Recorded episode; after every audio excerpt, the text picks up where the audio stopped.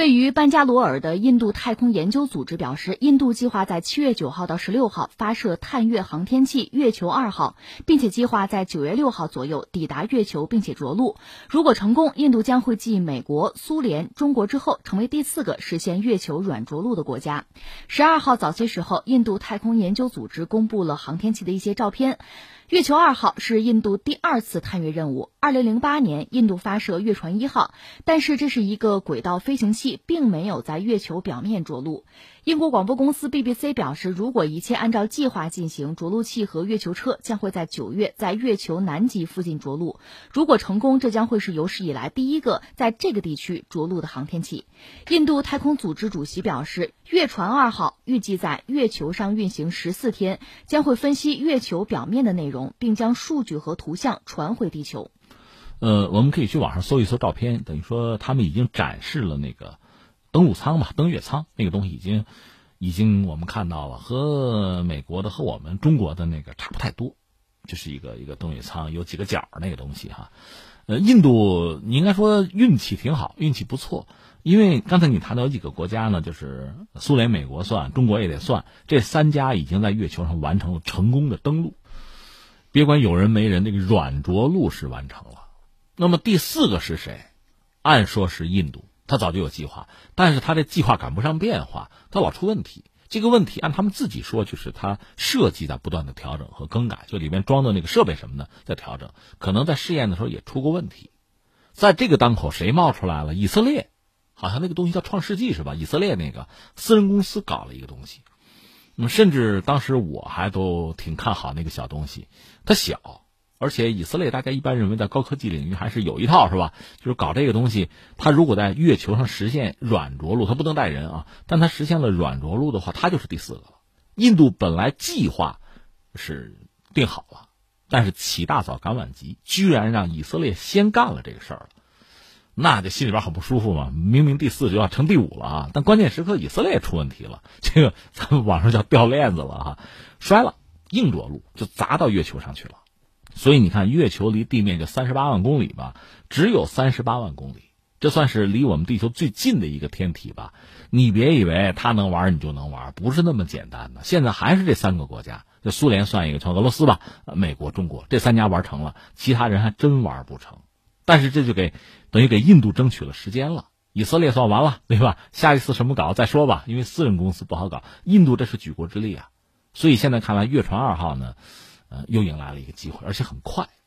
顺便说一句啊，就是从印度来讲，它的航天业发展呢，走过了很不平凡的道路。一方面呢，它和中国类似，作为一个发展中国家吧，其实搞航天很不容易，要人、要技术、要钱都是欠缺的。所以在历史上，他们也曾经用那个牛吧，什么拉卫星什么的，这事儿也干过，也不容易。当然，今天你得说，印度和中国之间，在航天领域这个能力上呢，确实是有差距，而且这个差距似乎还是比较大的。就中国还是比较全面，当然印度呢又想赶超，所以他只能是动些心眼儿。比如说，他抢在中国之前就把一个探测器扔到这个火星轨道了，人家比中国早，对吧？我们终于超过中国了。但问题在于，那个还是一个小东西。我们不能说叫雕虫小技，人家毕竟做成了，但是，就是作为一个科研价值到底有多大，我们打一个问号。这次这是玩真的，你能不能把你的这个探测器，就是软着陆到月球上，而且就在基地？你说那是全球第一个在南极那儿是吧？那当然了，月球那么大，只要你不打到别人那个地方，那就是第一个是吧？那就就希望它做成吧。现在我们看到这么一个状况。另外呢，就是这个我觉得可能算是一个教训。就印度这次，它这个探月这个东西也一再的推迟，至少推迟了三次了。就它不断在更改设计，这可能是个毛病。其实印度的这个科学家呀，呃，工程师啊，应该说还是很聪明的。我们知道在硅谷在哪儿，好多他们的人。问题在于决策，就是运筹，这个可能就是要差一点。你看他那个核潜艇叫歼敌者哈，我印象很深。最早的时候，印度想搞什么呢？搞一个五千吨的攻击核潜艇。咱坦率讲，这是能搞出来的。全世界，你看联合国五常，呃，法国是个特例。法国先搞了弹道导弹核潜艇，那么需要吗？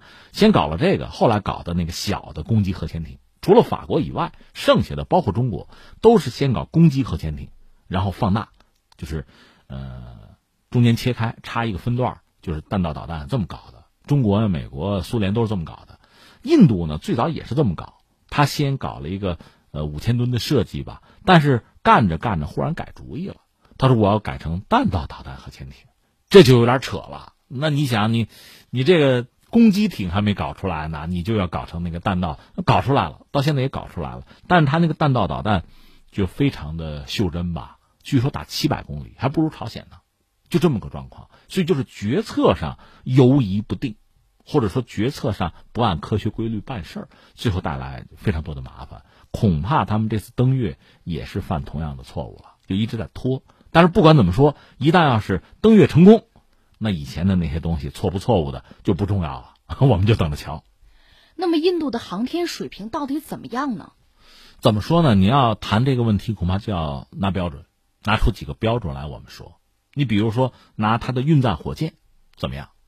运载火箭，它曾经创造了一个世界纪录，打了一百多颗卫星上去，在全世界打的是最多的。但是我们知道，里边大多数、绝大多数的卫星就是那种小微卫星，很小的，呃，所以这个不能说明太多的问题。你要说运载火箭的这个载荷这个能力，就它的火箭水平怎么样吧？应该说不是很高，这是一个啊。另外，你说它这个探测器怎么样吧？我们说人家火星轨道都上去了，挺厉害，但是它那个东西很小。我们前两天不是讲吗？中国第一颗卫星就是东方红一号，一百来公斤大家伙。呃，日本打的那个大鱼号，它抢在中国之前几个月发射的，很小。你是比中国早，这我们认。你是第一，亚洲第一，那又怎样呢？你带不了什么东西啊。而我们这个东方红现在还在天上转悠呢，还在它轨道上呢，你这就不一样。或者说，我们追求、我们诉求标准不同。那总的来说，印度航天我们认为不容易。和中国类似，我刚才讲，作为一个发展中国家，应该说做的很不容易。但是目前你说从航天器，呃，从火箭的水平、性能，包括发射的这个航天器的数量、频次，就这些东西，我们前两天在海上都闹了一课。就是你这么比起来的话，坦率讲，它和我们还是有很大的差距。另外，当然值得一说的是，印度发展航天吧，它它的国际环境比我们好。就他还是有左右逢源的可能，就是说美国也好，俄罗斯也好，他愿意的话，应该能得到大家的帮助。你比如说，他现在想搞载人航天，他哪有那本事啊？那怎么办？能不能直接用俄罗斯的航天技术，或者干脆用他的飞船，可不可以？现在这个可能正在商量。但是我们说左右逢源，如果你玩不好的话，就是两头都得罪，两头占不着。这两天你看，美国又嚷嚷着跟那个印度在在博弈一个什么事儿呢？呃，土耳其这不是买？S 四百防空导弹，美国就不干，就说 F 三五不卖给他了。现在又拿这个事儿跟印度在念叨，就是印度，你要是买俄罗斯的 S 四百防空导弹，你就不要用美军装备了，因为美国有些装备印度买了，比如那个 C 十七运输机什么的有，阿帕奇直升机那个武装直升机是有的。美国现在就逼着印度，你要买他的，就我的就不给你用了。那意味着什么？将来维护什么的就都是麻烦。